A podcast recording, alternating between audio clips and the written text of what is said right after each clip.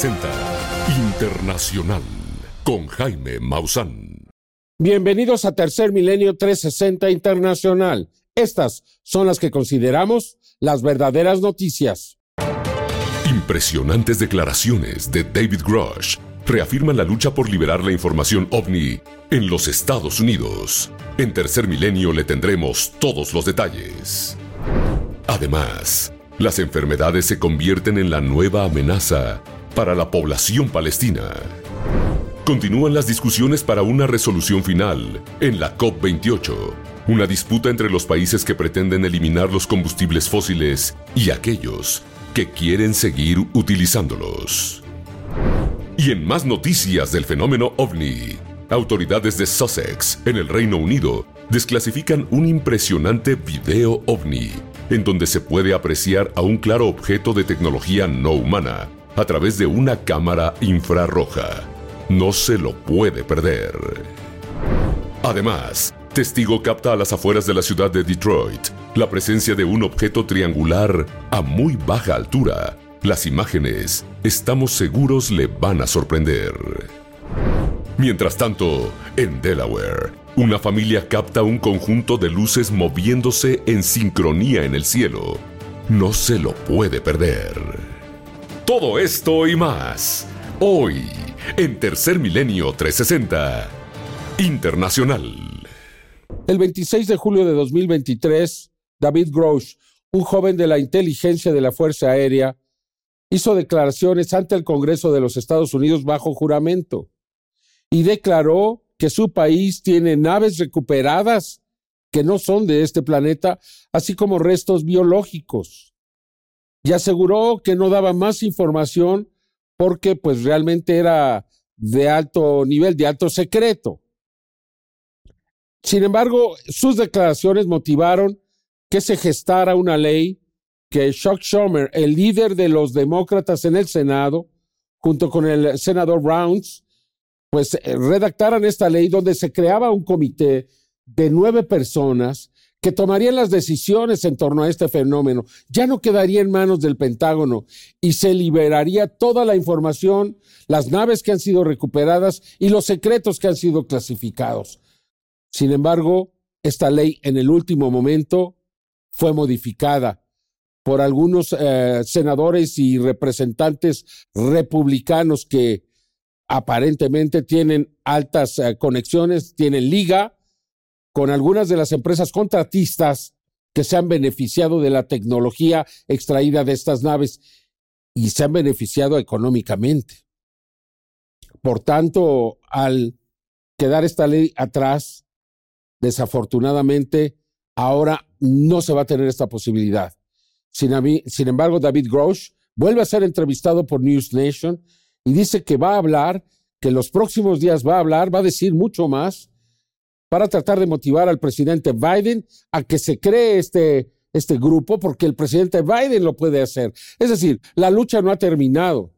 Ya le presentábamos también a Stephen Bassett, que dice que muchos otros testigos están dispuestos a hablar y esto generará una enorme presión al presidente Biden para que él pueda realizar los cambios necesarios. Es extraordinario lo que está ocurriendo, ¿se da cuenta? Vienen cambios que no se imagina usted en estos días. Vamos entonces a esta entrevista que le dio David Grosh a News Nation. En entrevista exclusiva con la cadena de televisión News Nation, el mayor retirado de la Fuerza Aérea y coronel de la Agencia de Inteligencia Geoespacial de los Estados Unidos, David Grosh, criticó fuertemente los cambios realizados a la Ley de Divulgación de Fenómenos Anómalos No Identificados, llamándola el fracaso legislativo más grande de la historia de los Estados Unidos. Lo que estamos presenciando es francamente el mayor fracaso legislativo en la historia de Estados Unidos. Se tuvo una enmienda muy fuerte para la transparencia gubernamental en este tema, ya sea que crea mis afirmaciones o no, es un tema de transparencia gubernamental en general y la legislación fue modelada a partir de los asuntos de transparencia gubernamental anterior. Según Grosh, no todo en la nueva ley es malo ya que los llamados proyectos negros, que no rinden cuentas ante nadie, ya no recibirán dinero. No todo salió mal si creemos en el informe de la conferencia que se presentó la semana pasada, la sección 1687, que efectivamente bloquea el dinero para programas ilegales de acceso especial. Por otra parte, Grosh aseguró que hasta el momento el Pentágono no le ha permitido decir ante el Congreso todo lo que sabe. Me llamó la atención algo que dijo recientemente el representante demócrata Jared Moskowitz de Florida.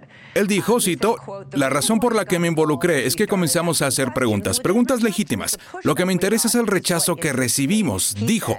Cada vez que tiramos del hilo y tropezamos con algo, parecía que nos iban a poner trabas. En otras palabras, si no hay nada que ocultar, ¿por qué todo el mundo se esfuerza tanto en tapar y mantener las cosas en secreto y decir, eh, no puedes estar al tanto de esa información? Eso es lo que realmente lo llevó a participar en este esfuerzo por lograr transparencia. 100% de acuerdo. La representante Nancy May solicitó a través de la oficina del secretario de Defensa a principios de agosto obtener autorización para un informe a nivel del programa de acceso especial al Comité de Servicios Armados de la Cámara. Y en el momento de esta grabación todavía no se me ha aprobado el acceso, ni siquiera para hablar con el Comité de Servicios Armados, a pesar de que el representante Mace para el personal y otros miembros como Matt Gates y otros han abogado porque yo obtenga esas autorizaciones de tiempo David Grosh también aseguró que le ha sido otorgado el permiso para revelar todo lo que sabe acerca de los programas que estudian los vehículos de origen extraterrestre recuperados por el gobierno de los Estados Unidos, así como los cuerpos de sus tripulantes, y que en los próximos días dará a conocer esta información. Las personas que vieron tu entrevista que se transmitió aquí en News Nation y que vieron tu testimonio ante el Congreso Personas que tal vez no crean todo lo que dices y que son escépticas han dicho una y otra vez que no tienes conocimiento de primera mano. Solo estás diciendo lo que alguien más te dijo o contando lo que leíste. ¿Cómo respondes a las personas que dicen, ya que no tienes ningún conocimiento de primera mano, tal vez no deberíamos creerte? Bueno, hasta hace poco no podía ser muy sincero sobre mis conocimientos de primera mano. Obtuve más aprobaciones de seguridad a través del proceso de revisión de seguridad previa a las publicaciones. Tener conocimiento de primera mano de algunas partes específicas del programa. Actualmente estoy redactando un informe que publicaré en unas semanas y discutiré lo que realmente sé de primera mano. Simplemente no pude discutir eso abiertamente en ese momento, ni siquiera en la audiencia, porque, ya sabes, el Pentágono y el Comité de Inteligencia estaban revisando algunos de mis documentos de revisión previos a la publicación en ese momento. Entonces no pude reconocer eso. Cuando dices que tienes conocimiento de primera mano, ¿en realidad viste algo tú mismo? Bueno, la descripción más profunda de lo que sé ha sido redactada y propusieron una redacción en una respuesta de revisión de seguridad previa a la publicación hace unos días y me dicen que retenga legalmente parte del conocimiento de primera mano que tengo, pero se me permite, para discutir en general, que el gobierno de los Estados Unidos me incluyó directamente en un programa relacionado con UAP. David Grosh hace estas fuertes declaraciones cuando faltan tan solo unos días para que el presidente Biden firme la ley de divulgación de fenómenos aéreos no identificados, buscando que por medio de una acción ejecutiva del presidente pueda todavía abrirse el secreto que celosamente guardan altos cargos del Pentágono. Información para Tercer Milenio 360 Internacional. Mire, uno de los aspectos más sorprendentes de la COP28, esta reunión donde casi 200 países están juntos para tratar de evitar el calentamiento global, fue la participación de los niños y de los jóvenes, que incluso se subieron al estrado a hablar, o sea, por la fuerza. Ellos están realmente muy enojados, sienten que les están robando, les estamos robando su futuro. O sea, ¿qué clase de mundo les vamos a heredar? Es muy grave y, y realmente los gobiernos no parecen responder a esta urgencia social. Los intereses son más grandes.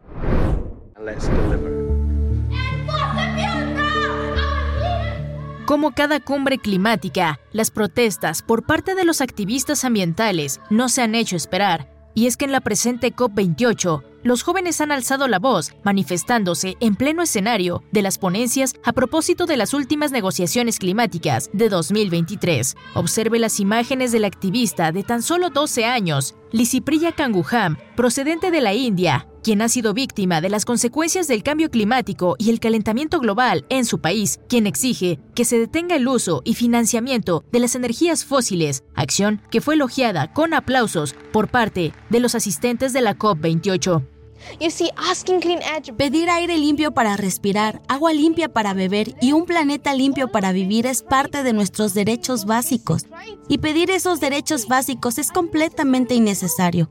Debemos tener esos derechos básicos ahora mismo.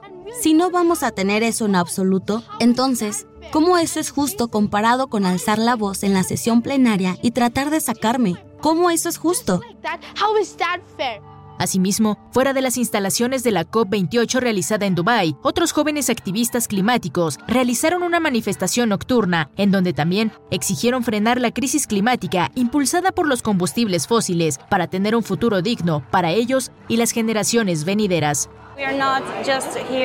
No estamos aquí solo para hacer ruido. Estamos aquí para enviar nuestras propuestas a los gobiernos y a los negociadores para que tengamos un resultado más ambicioso y tangible de esta COP.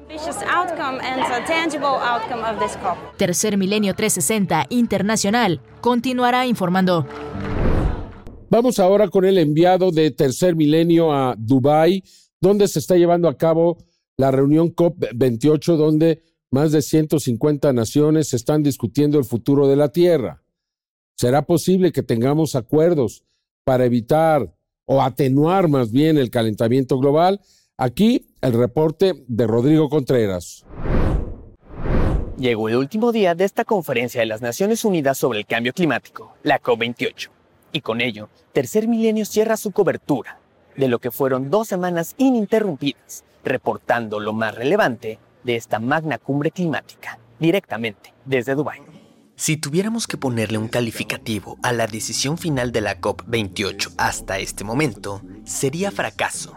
Sin embargo, por ello mismo, ninguna de las partes de esta magna conferencia climática quería irse a casa con un fracaso de estas proporciones, por lo que se ha decidido, un poco tras bambalinas, que las negociaciones se extenderían hasta dos días más de lo estipulado originalmente, terminando, en teoría, hasta el 14 de diciembre, todas las negociaciones de la Conferencia de las Naciones Unidas sobre el Cambio Climático.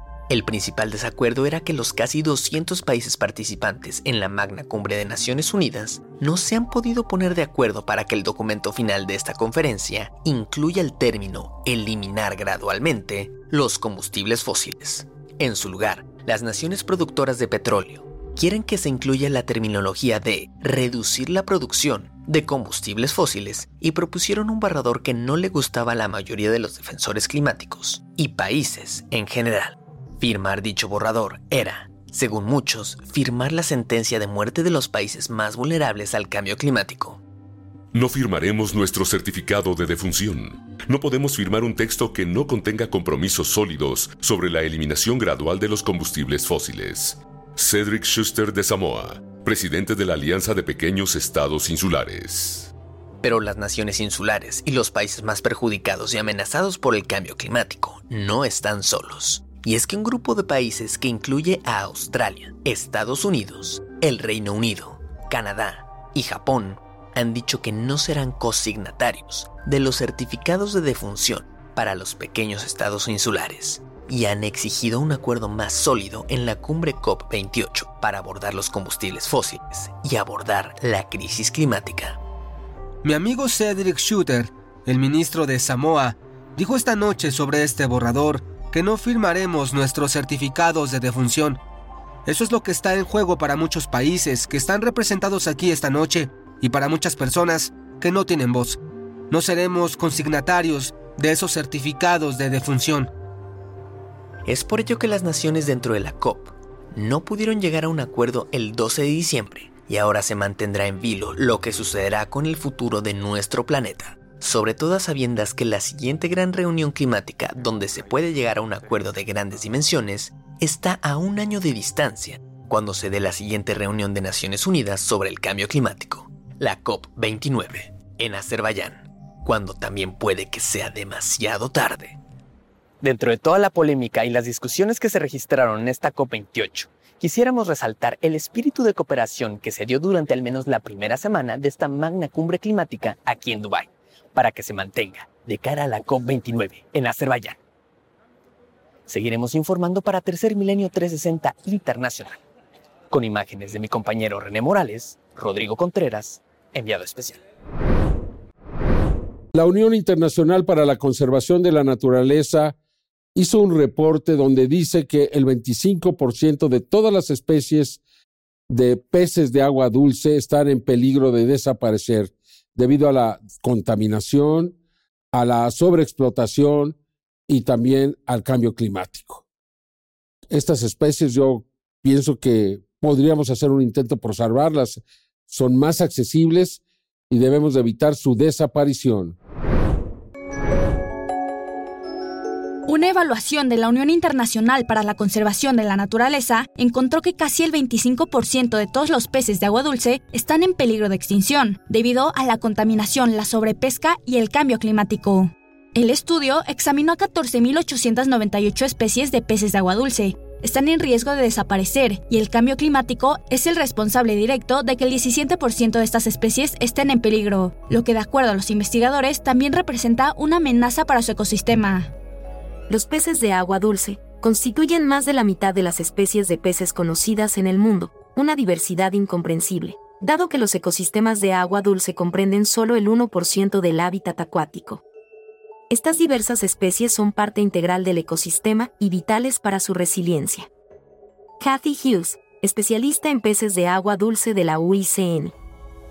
El salmón del Atlántico es un ejemplo de esto, un pez que por mucho tiempo fue considerado de baja preocupación, hoy en día ha desaparecido de varios ríos del Reino Unido, con una población que ha disminuido en un 23%. Esto debido al calentamiento global, la pérdida de hábitat y presas que bloquean sus caminos. De acuerdo a los investigadores, si queremos conservar a esta y otras especies de peces, nos debemos asegurar que los ecosistemas de agua dulce estén bien cuidados y sanos, con agua limpia y abundante, así como encargarnos de reducir nuestra huella de carbono, ya que con esta estamos afectando a diversas especies. Afortunadamente, han habido casos de recuperación de la población de algunas especies, por lo que los expertos nos urgen actuar ahora, ya que aún estamos a tiempo para salvar la vida acuática del planeta. Información para Tercer Milenio 360 Internacional.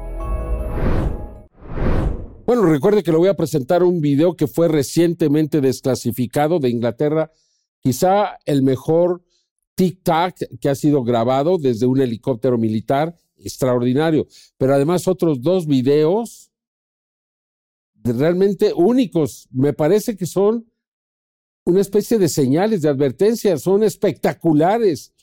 Esto no puede ser casual, no se los vaya a perder. Continuamos, tercer milenio. Si vives en la Ciudad de México y estás buscando la sucursal de Biomausan más cercana a ti, estos son los puntos de venta autorizados. Cuatro sucursales en Álvaro Obregón. Dos en Azcapotzalco. En Benito Juárez. Coyoacán. Tres puntos de venta en Coajimalpa. Cinco en Cuauhtémoc. Cuatro sucursales en Gustavo Amadero. En Iztacalco 4 en Iztapalapa, 2 en Miguel Hidalgo, Milpa Alta. En Tláhuac contamos con dos sucursales. 4 en Tlalpan, 2 en Venustiano Carranza y dos puntos de venta en Xochimilco. Comunícate a la línea Amigo Biomausan o visita nuestra página web y obtén más información. Biomausan está en Temisco, Morelos. Encuéntranos en Plaza Solás, local 33, frente al cine. Ven y vive la experiencia Biomausan. Realiza tu pedido llamando a la línea Amigo Biomausan o visitando nuestra página web, ingresando tus datos de envío y forma de pago, y recibe tu compra en tan solo un periodo de 24 a 48 horas hasta la puerta de tu casa, con nuestro servicio de entrega express en la Ciudad de México y área metropolitana. Nuestro deseo esta Navidad es que tu mejor regalo sea la salud. Biomausan, el secreto de la vida. En una noticia muy preocupante, se ha incrementado considerablemente el número de varamientos de mamíferos marinos en las playas de todo el mundo, es decir, como usted sabe, ballenas, o también algún tipo de marsopas o otro tipo de mamíferos marinos, han quedado ahora pues eh, encallados en las playas y ahí se mueren. A veces los pueden rescatar, pero en otras ocasiones no, y especialmente cuando ocurren en lugares muy lejanos, donde no hay una persona ni la civilización ha llegado hasta esos sitios.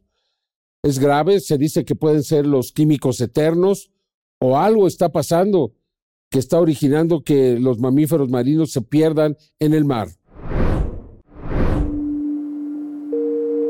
El científico Andrew Brownlow, quien es director del esquema escocés de varamientos de animales marinos, está llevando a cabo una investigación para descubrir a qué se debe el aumento de varamientos de ballenas en las playas durante los últimos años, especialmente las de especie piloto. Después de que en julio de este año, 55 ballenas piloto fueron encontradas en Escocia, 97 en Australia, 120 en Sri Lanka en el 2020 y casi 500 murieron en Nueva Zelanda durante el 2022. De acuerdo al científico, los varamientos de ballenas han pasado desde siempre, debido a que éstas podrían estar escapando de depredadores, el clima, corrientes que las atrapan o simplemente porque se pierden. A pesar que piensan que los varamientos masivos podrían ser causados por sonidos fuertes, ya que los delfines y las ballenas son sensibles en su audición y estos podrían desorientarlos, el investigador Brownlow dice que aún no ha encontrado evidencia de ello. Por lo que actualmente se está investigando si la contaminación de metales en los océanos podrían ser responsables del aumento de estas ballenas varadas. El investigador Rob DeVille tiene la teoría de que varios de los varamientos masivos se debe a que estos son animales extremadamente sociales, lo que puede causar que estos se queden atrapados mientras siguen a su líder, y esto también puede explicar la razón por la que varias de estas se rehusan a abandonar el resto de su grupo después de haber sido rescatadas. Estos estrechos vínculos sociales significan que la ballena simplemente se dará la vuelta y querrá volver con su manada. Dr. Rob Deville del Programa de Investigación de Cetáceos Varados del Reino Unido. A pesar de que aún se desconoce la razón exacta por la que estos cetáceos han presentado un aumento en varamientos masivos, los científicos seguirán con las investigaciones, las cuales nos ayudarán a evitar que estos casos sigan incrementando. Información para Tercer Milenio 360 Internacional.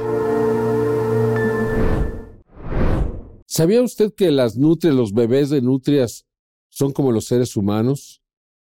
Son absolutamente indefensos, no se pueden valer por sí mismas.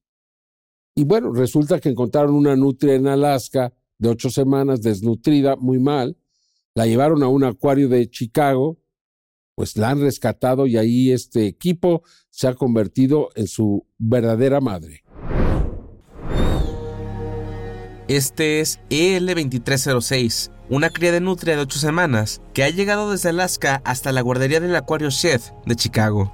Se trata de una nutria marina del norte que fue encontrada sola y desnutrida en la remota ciudad de Seldovia en Alaska el pasado octubre, y esta fue llevada al Alaska Sea Life Center para posteriormente trasladarla al Acuario Shed de Chicago, una de las pocas instalaciones en los Estados Unidos con los recursos para poder cuidar nutrias rescatadas.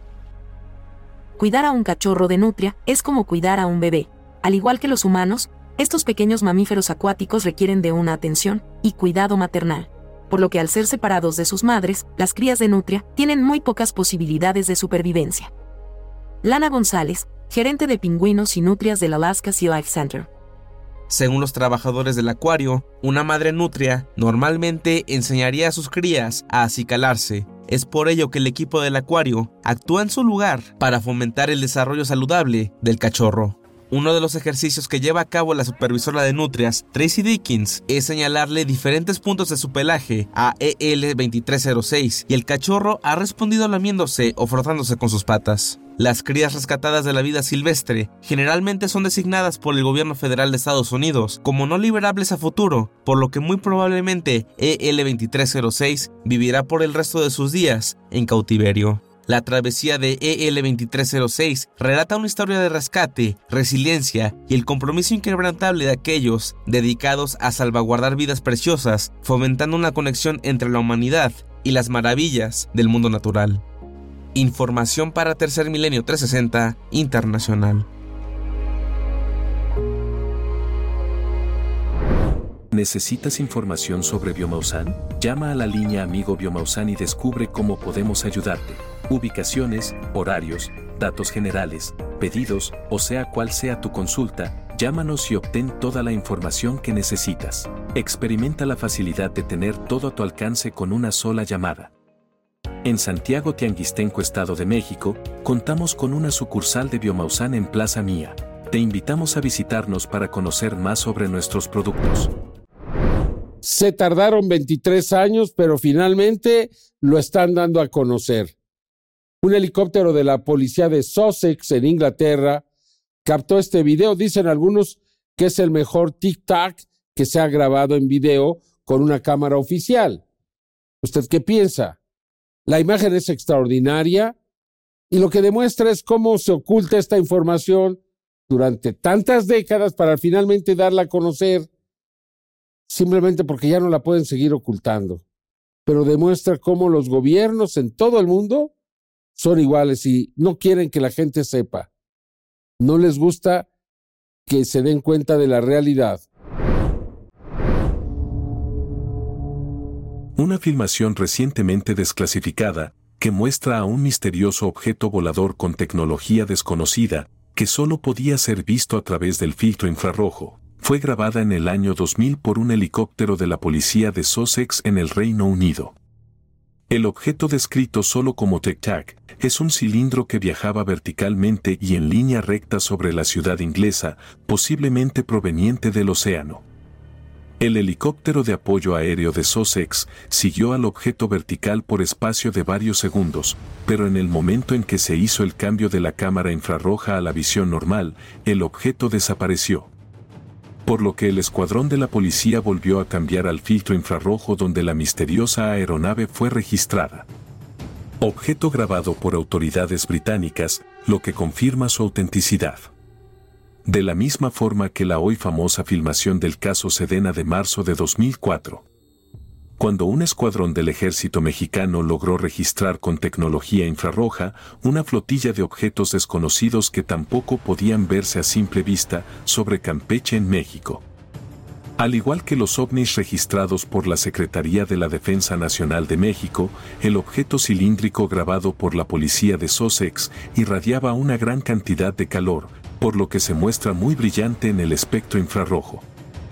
Sin embargo, el hecho de que en ambos casos las aeronaves fueran invisibles a simple vista sigue siendo todo un misterio. Con información para Tercer Milenio 360 Internacional.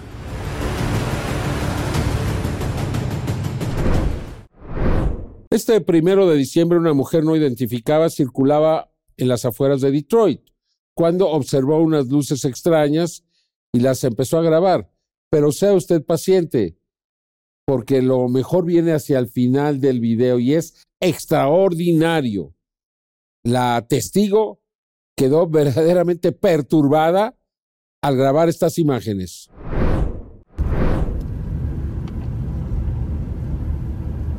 I don't know if anybody else can see this, but that looks like UFO? Is that not? Is that not a UFO? Or like a giant like something? Oh my god, what the? Esta grabación extraordinaria fue reportada la noche del viernes primero de diciembre del 2023 por una sorprendida automovilista que circulaba en un camino a las afueras de la ciudad de Detroit, en el estado de Michigan, Estados Unidos. En el video obtenido a través del teléfono celular de la testigo, quedó registrado con gran claridad la presencia de un misterioso objeto de forma triangular que silencioso se desplazaba a muy baja altura en este punto de la Unión Americana. El visitante expone cinco luces distribuidas en cada extremo de la estructura y una luz en tonalidad roja al centro. Un singular rasgo que ha sido identificado en los avistamientos de este misterioso fenómeno anómalo no identificado. Se descarta que se trate de un avión, un dron o helicóptero, ya que una de las principales características de este objeto triangular es su desplazamiento silencioso en el aire. Observen esta grabación obtenida la noche del domingo 8 de enero del 2023 también por un automovilista que circulaba en una autopista de la ciudad de Denver, en Colorado, Estados Unidos. El testigo detuvo su marcha para observar al objeto que se encontraba suspendido en el aire muy cerca del camino. ¿Cómo puede este gran objeto desplazarse en el aire, girar y mantenerse estático en el cielo?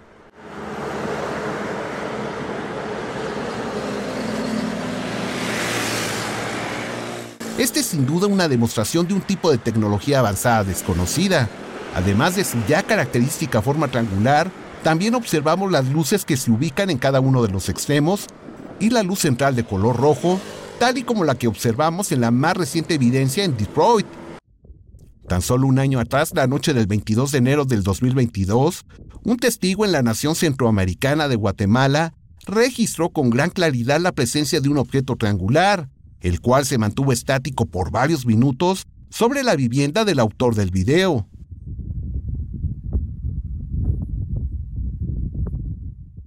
Este objeto triangular nos remota a la gran oleada reportada entre los años de 1989 y 1991 en Bélgica, donde la población civil y los cuerpos de policía generaron los primeros reportes, e incluso se lograron algunos videos no muy claros de este extraño objeto que merodeaba en las zonas urbanas. No obstante, en esta imagen obtenida en la localidad de Petit Rechain, el 4 de abril de 1990, ponía de relieve la realidad de la presencia de este triángulo que inquietó a la población. Observen el comparativo. Se trata del mismo tipo de objeto reportado en Detroit, Denver, Guatemala y Bélgica, con una diferencia de 32 años. La evidencia registrada recientemente en Detroit, Michigan, resulta de enorme valor, ya que confirma los acontecimientos registrados hace tres décadas y nos habla de un tipo de tecnología avanzada desconocida que podría tener su origen en los visitantes. Información para Tercer Milenio 360 Internacional. Estas imágenes fueron grabadas por la familia Thompson en Dover, en el estado de Delaware, en la Unión Americana. El video me parece extraordinario y parecerían ser una especie de señales. Esto no parece casual, parece algo desarrollado, diseñado para impactar a la población o para que nos demos cuenta que no estamos solos. Cada vez hay mayores manifestaciones en todo el mundo de esta extraordinaria presencia.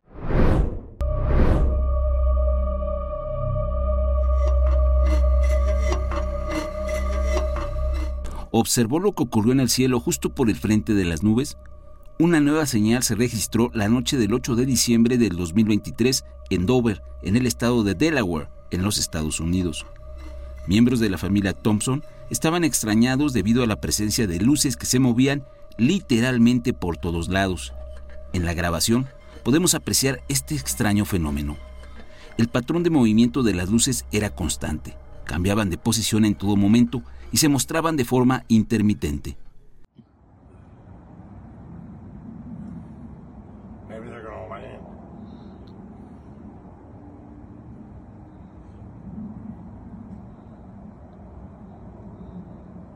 This is what is this? This is crazy.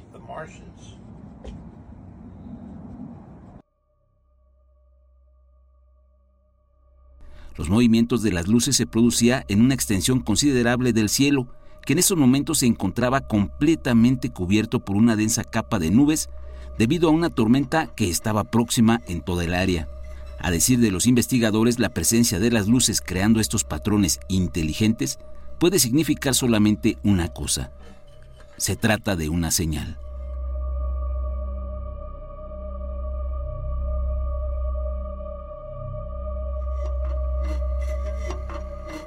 Recientemente le habíamos compartido lo que también ocurrió en una zona de la Ciudad de México. Nuestro compañero Jesús Alberto Tlaxcalteco desde la zona de Santa Fe, en la Ciudad de México, alrededor de las 9 de la noche del miércoles 6 de diciembre del 2023, logró registrar con su teléfono celular la manifestación de estas luces que de acuerdo a los cálculos se manifestaron sobre la zona de Ecatepec, en el Estado de México. Al considerar la distancia a la que se encontraban estas señales, podemos establecer que eran de tamaño considerable.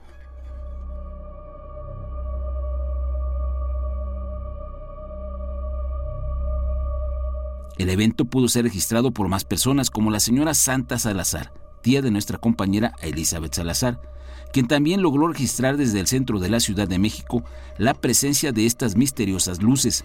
En la grabación de la señora Salazar podemos apreciar el momento en el que las señales se manifestaron en patrones de movimientos circulares. La gran extensión en el cielo de las luces creando estos patrones de movimiento hizo posible que se lograran observar desde distintos puntos de la Ciudad de México.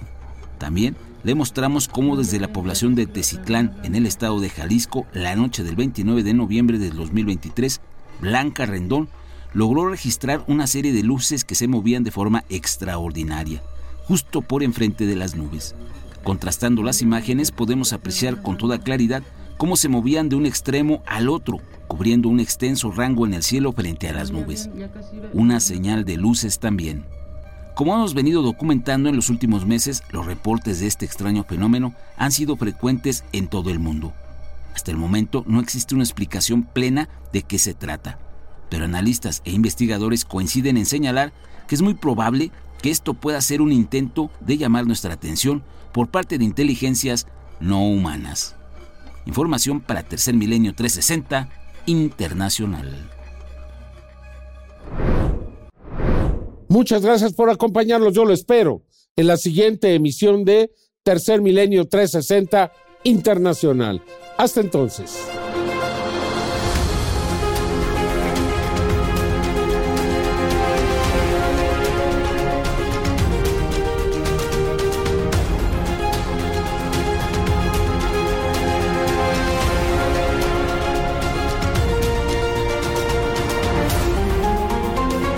Esto fue Tercer Milenio 360